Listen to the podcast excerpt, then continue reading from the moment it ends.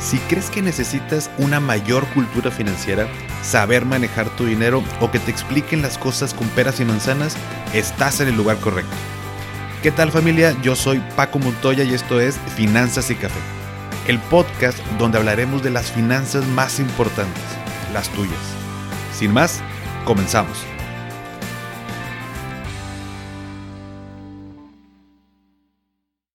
Hola a todos y bienvenidos de nuevo a Finanzas y Café. Espero que estén teniendo un excelente inicio de semana.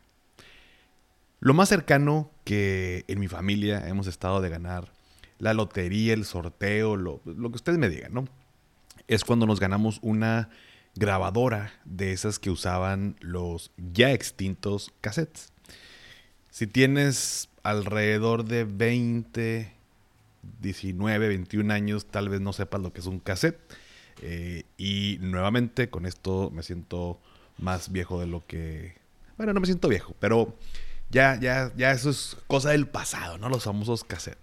Todos ganamos esta grabadora, que no sé, tal vez eh, ahorita costaría unos 100 pesos. O sea, la verdad es que era súper simple, era de color blanco. La primera vez que le pusimos play se cayó el botón. Pero bueno, nos habíamos ganado una grabadora en ese momento. Ese sorteo es eh, uno que aquí, al menos en, Monterrey, es como muy famoso, o de mucha tradición, que es el sorteo TEC eh, del Tecnológico de Monterrey. Y bueno, pues eh, es fecha, que de hecho mi papá sigue comprando por ahí boletos. Y recuerdo que esa fue la vez que más cercano, ¿no? Como que nos ganamos algo, una grabadora. Y desde chiquito crecí con, con que mi abuelo compraba lotería. Digo, no tuve la fortuna de conocerlos. Eh, ellos estaban vivos cuando yo nací, pero bueno, fallecieron prácticamente cuando tenía unos dos años. O sea, no, no tengo recuerdos, sinceramente. Pero me platicaba que siempre compraba lotería. De hecho, un día antes de fallecer mi abuelo me compró un cachito. Eh, entonces, eh, pues nunca se la ganó. ¿no? Y luego mi papá también pues, le gusta todavía es fecha comprar boletos de sorteos. Sin embargo, pues a mí nunca me gustó, ¿no? O sea, sí, sí he comprado más por ayudar, por ejemplo, cuando de pronto es el sorteo de los bomberos, que ahí en las gasolineras te los ofrecen, o em, no sé, el boleto de la rifa por, por eh, una causa de alguna persona que tiene una enfermedad, están juntando eh, fondos y de ese tipo de cosas, ¿no? O sea, sí he comprado, pero no, no soy esa persona que cada semana o cada mes está, está haciéndolo, ¿no? La otra vez, de hecho, leía que es más fácil que te caiga este, un rayo, que te mueras a causa de una mordida de tiburón que ganarte la lotería. Y creo que esto ya todos lo sabemos, ¿no? Lo complicado que puede ser ganarte a la lotería. Es muy, muy, muy poco probable. Sin embargo, siempre como que deja esa pequeña esperanza, ¿no? De que, oye, pero ¿y si sí? ¿No? Si sí me la gano, o si sí me gano una parte, y pues, mi vida va a cambiar por completo con todo ese dinero que tendría. ¿Será que si de un día para otro ganamos millones de pesos, nuestra vida realmente va a cambiar? Temo decirte que muy probablemente no. Si te la ganas, de verdad espero que sí, pero pues, hay un estudio que se hizo en Estados Unidos em, con personas que han ganado el premio mayor de las loterías y normalmente entre 5 o 6 años se tardan en promedio en regresar a la misma situación económica en la que se encontraban antes de ganarse la lotería. O sea, se gastaron todo. Me acuerdo que hace muchos años el tío de una, de una amiga ganó un millón doscientos mil pesos en un casino al jugar bingo. Repartió una parte de ese dinero entre familia. Y lo que se quedó lo terminó por gastar en, pues, pues no quisiera decir tonterías, pero pues en cosas que tal vez no necesitaba. Porque al final no pasó absolutamente nada. De hecho, no, no pasaron cinco años, fue cuestión de meses y regresaron a la misma situación económica en la que estaban, que dicho sea de paso, es, pues no estaban nada bien y al momento de ganarse eso era como, eh, por fin, ¿no? Por fin nos, eh, nos cayó la bendición de, de haber ganado el, sorteo y pues no, no, no, no, sirve de absolutamente nada. Y de hecho para, a mí me causa mucha, eh, no sé si decirlo como curiosidad, pero si alguien se pregunta, oye, pues cómo es que estabas económicamente mal y andabas jugando bingo, bueno, pues, pues hay un tema ahí de, pues no sé, yo creo que tiene que ser algo relacionado a la ludopatía que aunque, pues vivimos con esta esperanza de que pues estoy jodido, estoy jodida y, pues para salir pues la única manera es ganándome la lotería porque pues, la neta por mi trabajo no o qué sé yo, y, preferimos dejárselo a la suerte. Pero bueno, es tema de otro episodio. Bien dice el libro de El hombre más rico de Babilonia, si mal no recuerdo, que así como administramos los centavos, así vamos a administrar los millones. En otras palabras, no es la cantidad de dinero la que nos hace falta, a pesar de que nos haga falta, ¿no? Pero sino que es una mejor administración. Si no, de nada sirve tener mucho dinero si voy a terminar por gastarlo y quedar en la misma situación. Y por eso el día de hoy te quiero platicar de cinco, eh, en este caso voy a agarrar deportistas famosos que quedaron en la bancarrota o casi en la bancarrota por no saber administrar su dinero. Te quiero poner ejemplos concretos de cómo personas, y en este caso deportistas, siendo millonarios, terminaron con deudas, problemas o de plano sin en, bancarrota y se, se están recuperando o nunca se recuperaron.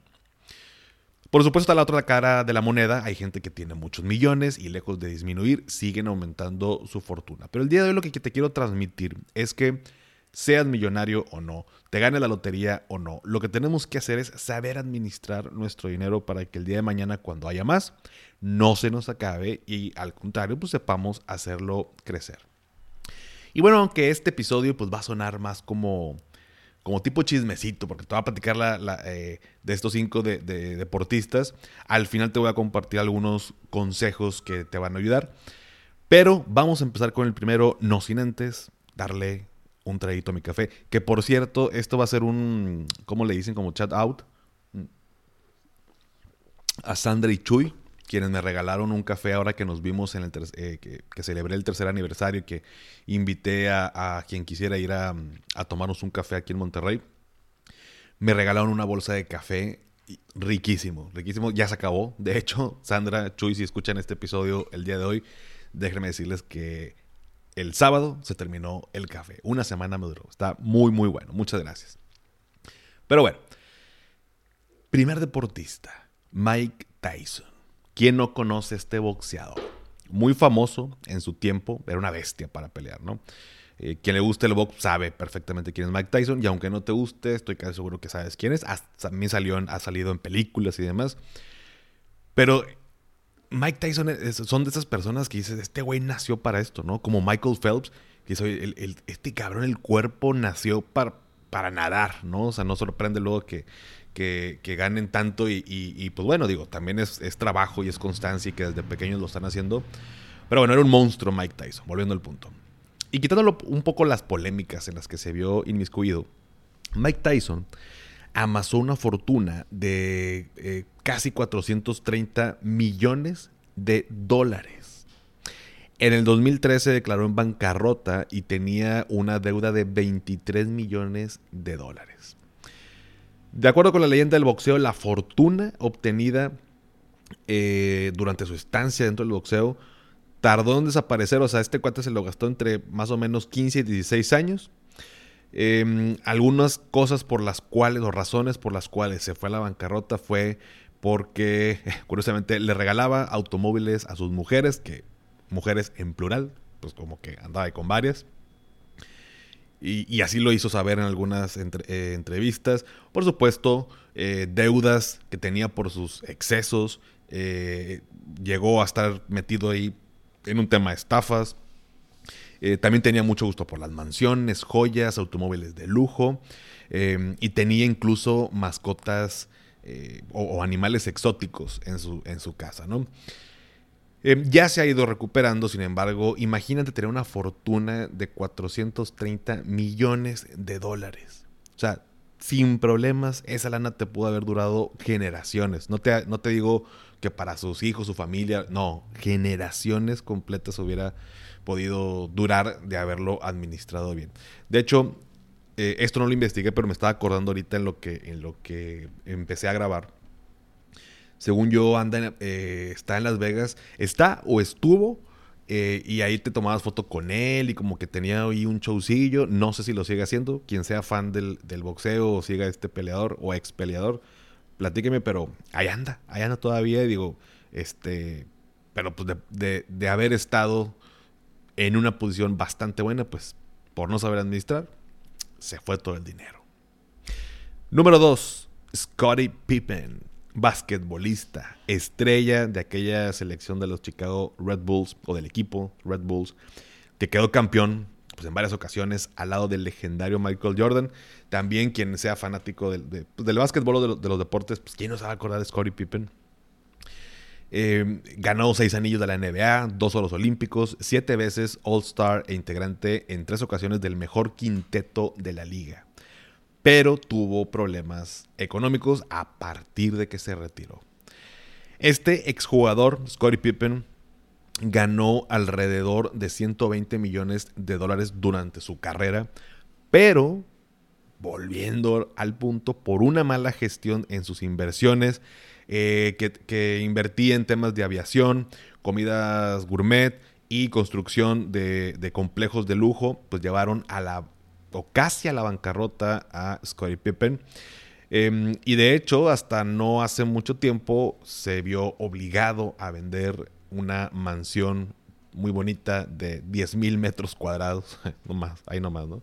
Casi creo que tal vez su, baño es mi casa, pero bueno, pues eh, esta super mansión, super casota, bueno, pues la tuvo que vender.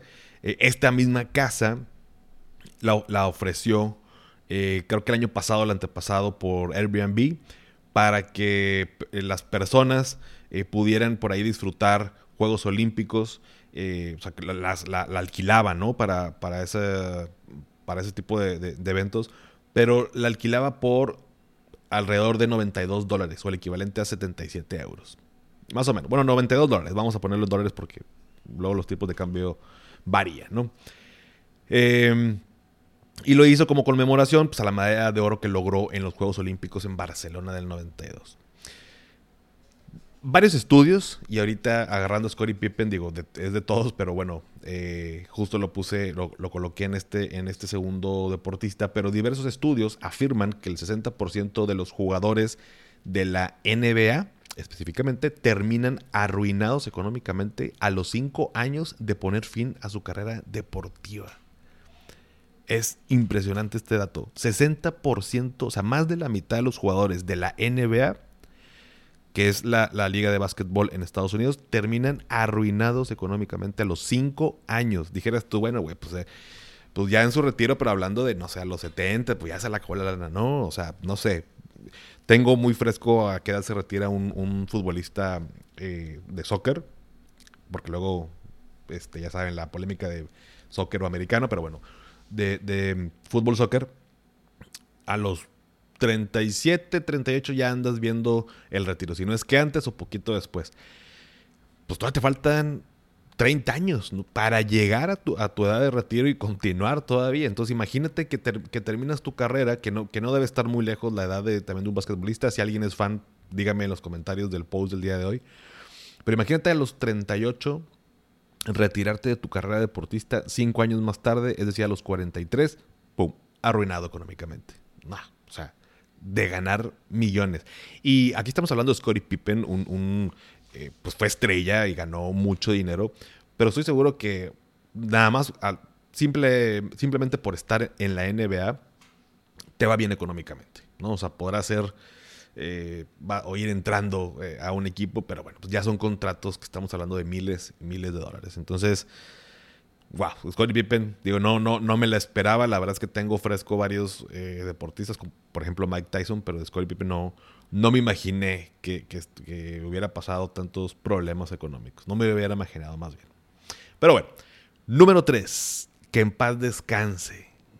Eh, eterna pelea de quién es el mejor jugador de toda la historia del mundo. Eh, vivió en América del Sur, y los colores de la bandera son azul, blanco y en medio tiene un sol de color amarillo. Si todavía no sabes quién es, para quien sí, bueno, pues Diego Armando Maradona, en el número 3. A pesar de que no, no terminó en bancarrota, ahí te va este dato. Pasó de tener mil millones de dólares aproximadamente a 40 millones de dólares muchos excesos que por todos es conocido, eh, este, bueno, las drogas y, demás, ¿no? Pero por ahí del 2004-2005, pues Maradona pues ya estaba viendo la posibilidad de trabajar, ¿no? De trabajar para, porque de un día para otro se quedó, se quedó sin un peso, al menos así lo cuenta, y tiene que ver, o así lo contó, pero tiene que ver también con una polémica metida donde este, eh, su ex manager o representante Coppola, pues al parecer pues, era su, su, amigo, pero pues le jugó chueco, le robó, eh, también tuvo una vida de excesos, de mala administración, y todo esto llevó al astro argentino a quedar prácticamente a la bancarrota. Se recuperó, de hecho anduvo por acá en México dirigiendo un equipo de fútbol, pero pues ya, digo, ya la verdad es que lo traían de aquí para allá más por su fama que por otra cosa. La verdad es que aquí dirigió eh, a, este equipo y la verdad es que no hizo absolutamente nada. De hecho, hay un video medio polémico donde está en la banca, en la banca del equipo, se está hablando de esto, híjole, no, hace un par de años, tres años, no, fue esto fue antes de pandemia, eh, unos cuatro o cinco años que estuvo por acá y, y en la banca se metió un pase. Le taparon ahí varias personas como para que no vieran, pero pues la, una, hay una cámara que, que lo o sea, todavía pues al final no, pues no pudo dejar este mal vicio, eh, o este vicio más bien, de las drogas y, pues bueno, eso lo terminó por destruir y pues bueno, aunque se fue recuperando, pues ya sus últimos días o esas sus últimos eh, cantidad de, dinero de 40 millones, pues al parecer es lo que quedó. Y, bueno, pues es mucho dinero, ¿no? 40 millones es, es mucho dinero. No se compara con lo que amasó durante su carrera futbolística, ¿no? Y patrocinios y toda esta parte. Volvemos a lo mismo, mala gestión, vicios, lujos, excesos, etc. Número 4. Eh, ya pasamos primero que nada Mike Tyson, boxeador. Número 2, Scottie Pippen, basquetbolista. Número 3, Maradona, futbolista. Número 4, Marion Jones. Marion Jones fue la mujer más rápida del mundo. Atleta, e, e se dedicaba al atletismo y ahora sobrevive ahogada en un mar de deudas. Solamente siete años después de pasar a la historia por sus cinco medallas en los Juegos Olímpicos en Sydney, Marion Jones, eh, quien fuera reina del Mundial de la Velocidad, pues admitió que durante su top en su carrera consumía este, sustancias dopantes que mintió al negarlo hace unos años en, otro, en, pues, un tribunal, eh, que había participado ahí en una trama de cheques falsos y se encontraba prácticamente arruinada con solo dos mil dólares en su cuenta corriente. Em, llegó a ganar 80 mil dólares nada más por participar en una carrera y más o menos ingresaba al año un millón de dólares de puro patrocinio. Imagínate tener de puro patrocinio un millón de dólares por año y 80 mil dólares cada carrera. Y tener nada más 2 mil en tu cuenta de banco. En tu aplicación ver nada más 2 mil dólares. Debe ser, pues, híjole, por supuesto que te agüita y todo y dices, ¿cómo? Eh, estoy seguro que, que, muchas veces uno, uno se dice Ay, güey, o sea, si yo tuviera esa lana, de verdad yo se lo hubiera administrado mejor, de verdad yo si hubiera hecho algo más con ese dinero. No puede ser como ellos teniendo todo y hay que ponernos en los, en los zapatos de los demás. No digo que nos va a pasar lo mismo, pero también viven en otros, pues en otra creo que dinámica y otra eh, estilo de vida que no justifica el hecho que le hayan cagado y se hayan gastado todo su dinero, pero eh, pues tiene cierto impacto y demás. Pero bueno, Marion Jones, pues pobrecita, pero también tiene problemas, volvemos a lo mismo, mala gestión. Y por último, mm, para los amantes del fútbol americano, Michael Vick. Michael Vick estaba ganando, eh, bueno, empezó a ganar su dinerito eh, cuando firmó con los Atlanta Falcons en 2001. Eh, Michael Vick ganó más de 22 millones de dólares durante su tiempo en el equipo, pero lo mandó todo el carajo porque lo acusaron de participar en, un, en peleas de perros, de armar peleas de perros. Esto pasó en el 2007 cuando, cuando salió todo esto. Los Falcons, que, era su equipo, rescindió su contrato, que era de 10 años. Y ese contrato se estimaba que eran de 130 millones de dólares. Eh, a la par, Nike Nike canceló su contrato de patrocinio, también valorado en 2 millones de dólares. Y Michael Vick fue sentenciado a 23 meses de prisión por haber financiado y participado en este ring de o estas peleas de perros. No paró ahí sus broncas, luego también le ordenaron pagar un millón de dólares para reembolsar a los agentes federales por cuidar de los 60 perros que fueron confiscados eh, en el ring de peleas de perros. Eh, llegó Michael Vick a un acuerdo con una gerente comercial eh, para pagar a los federales, pero resultó que esta gerente comercial también fue otra mala decisión que tomó el señorón. Según ESPN, eh, esta gerente comercial llamada Mary Wong retiró 900 mil dólares de las diversas cuentas de Michael Vick sin su conocimiento. Para variar y para acabarla, para y chingar. Digo, no, qué mala onda, la verdad. Digo, me da risa, pero pues, también no, no te pases de lanza con esta, con esta chava. Pero eh, eh, Mary Wong no era en realidad una gerente comercial, como decía, eh, ya que se le prohibió trabajar con empresas que cotizan en, la bolsa de Nueva York después de innumerables incidentes de engaño. Y para acabarla todavía peor, esta chava no fue la única que se aprovechó de las finanzas de Michael Big. Además de haber sido estafado por esta chava, también fue eh, víctima de un supuesto experto en administración financiera llamado David A. Talbot, quien en realidad era un estudiante graduado en medicina sin experiencia financiera. También lo informó ESPN. Este morro se emitió un salario mensual de 15 mil dólares para sus chicles y le dijo a Michael Vick, güey, 15 mil dólares para yo administrarte todos tus asuntos. También se puso a usar el Mercedes eh, de, de, valuado en 85 mil dólares para su uso personal, que bueno, pues es al final, pues vale madre, un auto no es, no, es un activo, pero pues era de Michael Vick y pues lo usaba para sus vueltas el señorón. Eh, pues bueno, pues con todo esto también la importancia de, rodearse de, personas que, te apoyen, que te sumen. Y este cuate, pues la verdad es que estuvo en malos pasos y yo creo que él mismo pues estaba metido y atrajo ese tipo de, personas o, simplemente, pues como todo, hay personas malas y ven que se pueden aprovechar de ti, pues van y, quieren hacerlo y lo hacen.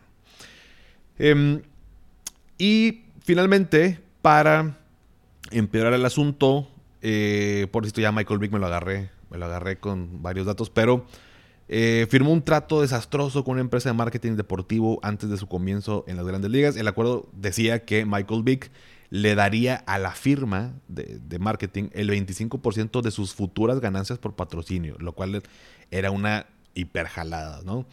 Eh, Michael Vick quiso pues, buscar un mejor trato, pero pues esta empresa de esta agencia de marketing lo demandó por incumplir, incumplir su contrato. Y un juez pues, dictaminó que le tenía que pagar 4.5 millones de dólares para resolver la demanda. Y con esto obligaron a Michael Vick a declararse en bancarrota. Eh, Michael Vick acumuló una deuda de 17.8 millones de dólares según Bleacher Report. Sin embargo, a partir del 2018, Vick pagó toda su deuda y pues ya aprendió a administrar adecuadamente sus finanzas. Y pues bueno, Michael Vick lo agarré con todos los datos y ya de cuenta que lo aventé al piso y lo empecé a pisotear, pero al final eh, es el que aprendió de, de, su lección y ya ha ido recuperándose. Eh, también como para lo que te quiero transmitir es que bueno, pues se puede, por más jodido que esté el asunto, pues uno se puede recuperar. Digo, en este caso tenía una deuda de 17 millones de dólares que dices, ni en 100 vidas pago esa lana, ¿no? Pero bueno, va en proporción también a nuestro estilo de vida y también lo que ganamos y, y demás, ¿no? Pero bueno, como podrás ver, Tener mucho dinero no es una garantía de que se va a resolver nuestra vida financiera. Mientras no sepa administrar lo que tengo, no va a suceder cuando tenga mucho dinero. Saber también rodearte de las personas adecuadas, contar con educación financiera y tomar buenas decisiones no es tarea fácil, pero es nuestra responsabilidad hacerlo. Y la pregunta es, bueno, ¿cómo puedo administrar mejor mi dinero? Si bien no hay una respuesta corta ni única, te comparto los siguientes cinco consejos, de los cuales ya hay episodios que hablo de, esto y por eso te lo voy a decir muy breve. Pero por supuesto la número uno, la de toda la vida y la que siempre, eh, al menos hasta ahora, te voy a sugerir es tema de presupuesto y registro de gastos. Si no sé de dónde viene mi lana y no sé hacia dónde va, no hay manera de que yo pueda administrar bien mi dinero. Punto. No le pegues al MacGyver de andarte este, eh, haciendo cálculos mentales, llevando cuentas mentales. De verdad, no. Te puedes acordar de un dato de dos, se te va a olvidar, no se puede. No, no es sano, no se puede. Eh, por más que tengas la mejor memoria, se te va a ir eh, datos de, anteriores, ¿no? Si quieres sacar un histórico, pues ni modo que entres a tu cabeza y saques ese archivo. No, no se puede. Entonces, presupuesto, registro de gastos. Número dos, eliminar o reducir deudas. Mm. Esa también es, es eh, básica. No endeudarte en cosas pues, que no son necesarias. Si ya tienes deudas, pues tampoco no te des latigazos, no pasa nada, pero haz un plan para eliminarlas bueno, para reducirlas o bien eliminarlas. Número tres, generar genera ingresos adicionales. Eh, hace poquito, bueno, hace poquito, justo el sábado, la semana pasada, bueno, el sábado hicimos el cierre del reto. Eh, hice un reto, el primer reto que hago en Finanza y Café, que se llama Vive de tu Pasión, de 10 días. Lo voy a volver a hacer. Eh, me gustó la dinámica. El sábado cerramos platicando de los resultados y pude ver lo, que se logró, los resultados que se obtuvieron, porque hoy en día, la neta, eh, además de que, pues es, es, bueno que quieras generar más riqueza, que seas más abundante, que para que puedas eh, pues disfrutar más en general tu vida, pues hay varios puntos clave, sobre todo en México, de oye, pues el retiro no va a alcanzar. Eh, hoy en día el costo de, de viviendas son altísimos y pues a ver cuándo me compro una casa o si tal vez nunca me la va a poder comprar mientras no gane más. Entonces, generar ingresos adicionales eh, no, es, no es tarea fácil, pero tampoco es tan complicado como lo pudieras pensar. Eh, justo en este reto trato de, ayudarte a, acomodar esas ideas, acomodar esa planeación. Em, y bueno, creo que es, es muy bueno. Te sugiero que lo hagas, pero considera esto, generar fuentes de ingreso adicionales. Número cuatro, ahorrar e invertir. Siempre va a ser bueno. Nunca he escuchado a alguien que se haya quejado por haber ahorrado mucho. Nunca he escuchado a alguien que, se haya quejado por invertir. Em, también no son, no, no, no es tal vez tarea fácil.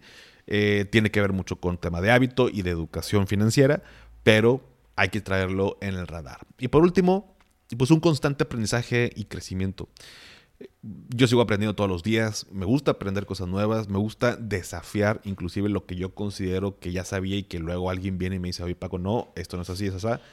Me gusta mucho esa dinámica, me ayuda a crecer personal y profesionalmente. Te invito a que también lo hagas, a que no dejemos de aprender, que no caigamos en la zona de confort de que ya lo sé todo. Va a sonar muy trillado, pero nunca vas a dejar de aprender. Eh, el momento en que digas, ya, ya aprendí lo que tenía que aprender en ese momento, vamos de picada. Entonces, constante aprendizaje, constante crecimiento. ¿Sale? Y aunado a este punto, voy a meter también aquí un pequeño comercial. Eh, voy a ver si meto una, una, una pequeña cortinilla en los episodios, pero para recordarte, la semana pasada lo anuncié, próximo sábado, 25 de marzo, ya este que viene, Em, voy a hacer la primera masterclass del 2023, la que hicimos el año pasado, de inversiones para principiantes. Si quieres inscribirte, mándame un mensajito por Instagram, mándame un correo, te lo dejo en la descripción de este episodio. Em, mi idea es hacerla una vez al mes, como ya te había platicado, pero de pronto se complica por tiempos, entonces, pues Pudiera ser que en abril no, no haya, y te juro que esto no es una estrategia para que te inscribas ahora, pero no puedo garantizar que, por lo pronto, porque estoy creando eh, una, una eh, versión 2.0 de esta masterclass para que todos podamos tener acceso. Pero mientras tanto, ante la situación económica que estamos viviendo, eh, temas de inflación, temas de cuidar nuestro dinero, temas de hacer crecerlo de manera segura, bueno, esta masterclass te va a ayudar. ¿Sale? Pero bueno, familia, hasta aquí el episodio del día de hoy. Eh, creo que nunca había hecho así como que medio de chismecito el, episodio de contarte situaciones que hayan pasado. Dime si te gustó esta dinámica. Eh, vaya, tomo el ejemplo de estos deportistas porque, bueno, pues eh, es muy bueno aprender en cabeza ajena, ¿no? Y es, y es más barato aprender en cabeza ajena, ¿sale? Pero bueno, si llegas hasta aquí, pónganme en los comentarios del post del día de hoy un emoji, ya sea de un balón de básquetbol, de fútbol, de americano, de tenis, del que ustedes quieran, pero que tenga que, eh, que ver con un deporte, ¿vale? Y bueno, ya saben que esto me ayuda para saber qué tantas personas se quedan hasta el final y seguir trayéndote episodios padres que te gusten, te ayuden y nos ayude a crecer a todos. Suscríbete a mi canal de YouTube Finanzas y Café, te dejo la liga en la descripción y si todavía no has calificado el podcast en Spotify desde la aplicación, me ayudarían muchísimo si me regalas 5 estrellas, obviamente solo si te gusta el contenido y esto me ayuda a llegar a más personas. Sígueme en Instagram y en TikTok como arroba finanzas y café y también, ya lo sabes, dale seguir en Spotify para que te aparezcan los episodios en automático cada lunes. Y antes de despedirme, recuerda, haz lo que te haga feliz, tómate un rico café, te mando un abrazo y espero que tengas un excelente inicio de semana. Hasta pronto.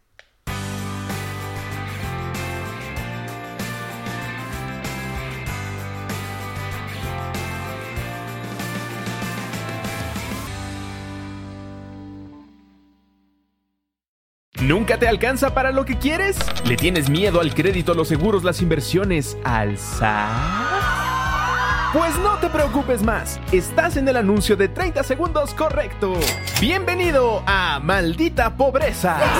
En este podcast te daremos hacks para entender tu seguro de gastos médicos, sobrevivir al hot sale o el buen fin, ahorrar e invertir en bienes raíces. Maldita Pobreza, producido por Sonoro. Busca Maldita Pobreza en cualquier plataforma de podcast.